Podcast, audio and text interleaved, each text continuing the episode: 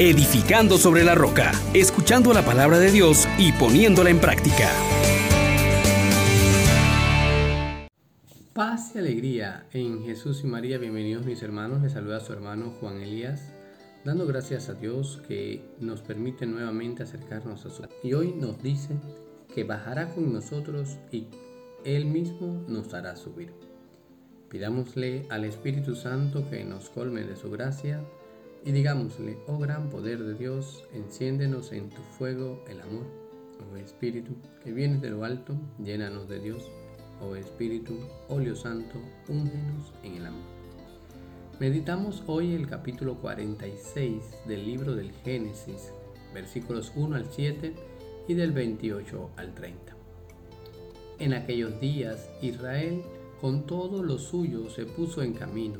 Llegó a Berseba y allí ofreció sacrificios al Dios de su padre Isaac. Dios le dijo a Israel en una visión de noche, Jacob, Jacob. Respondió, aquí estoy. Dios le dijo, yo soy Dios, el Dios de tu padre. No temas bajar a Egipto, porque allí te convertiré en un pueblo numeroso. Yo bajaré contigo y yo te haré subir y José te cerrará los ojos. Al salir Jacob de Berseba, los hijos de Israel hicieron montar a su padre con los niños y las mujeres en las carretas que el faraón había enviado para transportarlos. Tomaron el ganado y las posesiones que habían adquirido en Canaán y emigraron a Egipto. Jacob con todos sus descendientes, hijos y nietos, hijas y nietas, y todos los descendientes los llevó consigo a Egipto. Jacob envió por delante a Judá a visitar a José y a preparar el sitio en Gosén. Cuando llegaron a Gosén, José mandó preparar la carroza y se dirigió a Gosén a recibir a su padre. Al verlo, se le echó al cuello y lloró abrazado a él. Israel dijo a José, ahora puedo morir después de haber visto tu rostro y que vives. Palabra de Dios. Te alabamos, Señor. Hermanos, hermanas, hoy en este episodio donde Jacob, Israel, se va a poner en camino por el mandato de José de que vengan a vivir a Gosén en Egipto. Y nos llama la atención poderosamente cómo este anciano sale y se pone en disposición de peregrinar, pero también hace algo interesante, da culto a Dios. Peregrinación y culto son elementos que debemos considerar. Nuestras vidas también son un peregrinar. Conducido sí por Dios y que en medio de todo no olvidemos darle el culto que Dios merece. Lo segundo que nos llama la atención en este día es que Dios restaura sus promesas con Abraham, con Isaac y con Jacob. Le hace conocer a Israel que no tenga miedo bajar a Egipto, pues Él le convertirá en un pueblo numeroso, Él bajará con Él y Él también le hará subir. Nos muestra entonces también para nosotros estas gran lecciones. Dios es quien da la seguridad, no nuestros propios esfuerzos, no nuestra sabiduría, es Dios. Segundo, Dios es fiel, Él cumple sus alianzas. Él sigue teniendo proyectos con cada uno de nosotros, no importa a qué edad hemos llegado.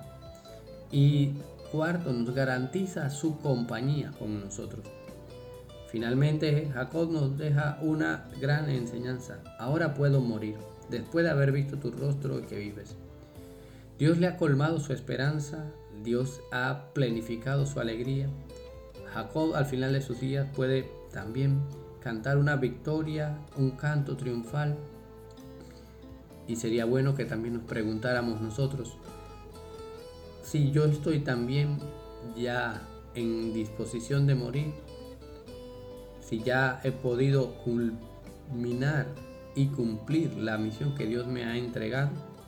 Pues bien, hoy yo te invito hermano a que renueves tu confianza en el Señor, que te esfuerces por hacer el bien no sabes cuándo te van a llamar. Que hagas del Señor tu delicia. En todo momento saca espacio para estar con Dios. Apártate del mal. Busca estar grato a los ojos de Dios en todo momento. Espera en el Señor, que no abandona a sus fieles como no abandonó a Jacob, como le permitió ver nuevamente a su hijo José. Convéncete que el Señor es quien salva, no nosotros, es. Finalmente, para poder llegar a este punto, tenemos que hacer lo siguiente. Asumir una mentalidad de peregrinos. No te instales creyendo que ya estás bien en tu seguridad. Comamos y bebamos que mañana moriremos. No, ese no es el camino. Refuerza la oración, hermano, como un medio para mantenerte en comunión con Dios. Dale el culto que Él se merece. Aprende a leer la vida como historia de salvación. El peregrinar trae dificultades. Hay que saber leer a Dios actuando en medio de nosotros. También se nos invita a ser sagaces para saber discernir la presencia de los lobos y ser prudente para no provocar inútilmente a nuestros opositores. Se nos invita hoy también a la sencillez, vivir sin doblez ni complicarnos, ser transparente, buscar a los ojos en todo momento de Dios, buscar estar grato a los ojos de Dios. Y esto, hermano, hermana, tiene que ser nuestro caminar, porque Dios ha asumido nuestra historia. Dios nos abre su corazón misericordioso para que seamos como Él. Padre, te damos gracias una vez más porque tú eres fiel, porque estás con nosotros, porque nos das a tu Hijo Jesús, que camina a nuestro lado como amigo. Bendícenos y concédenos estar grato a tus ojos en todo momento. Bendiciones para todos. Les exhortamos, hermanos, por la misericordia de Dios, que pongan por obra la palabra y no se contenten solo con oírla.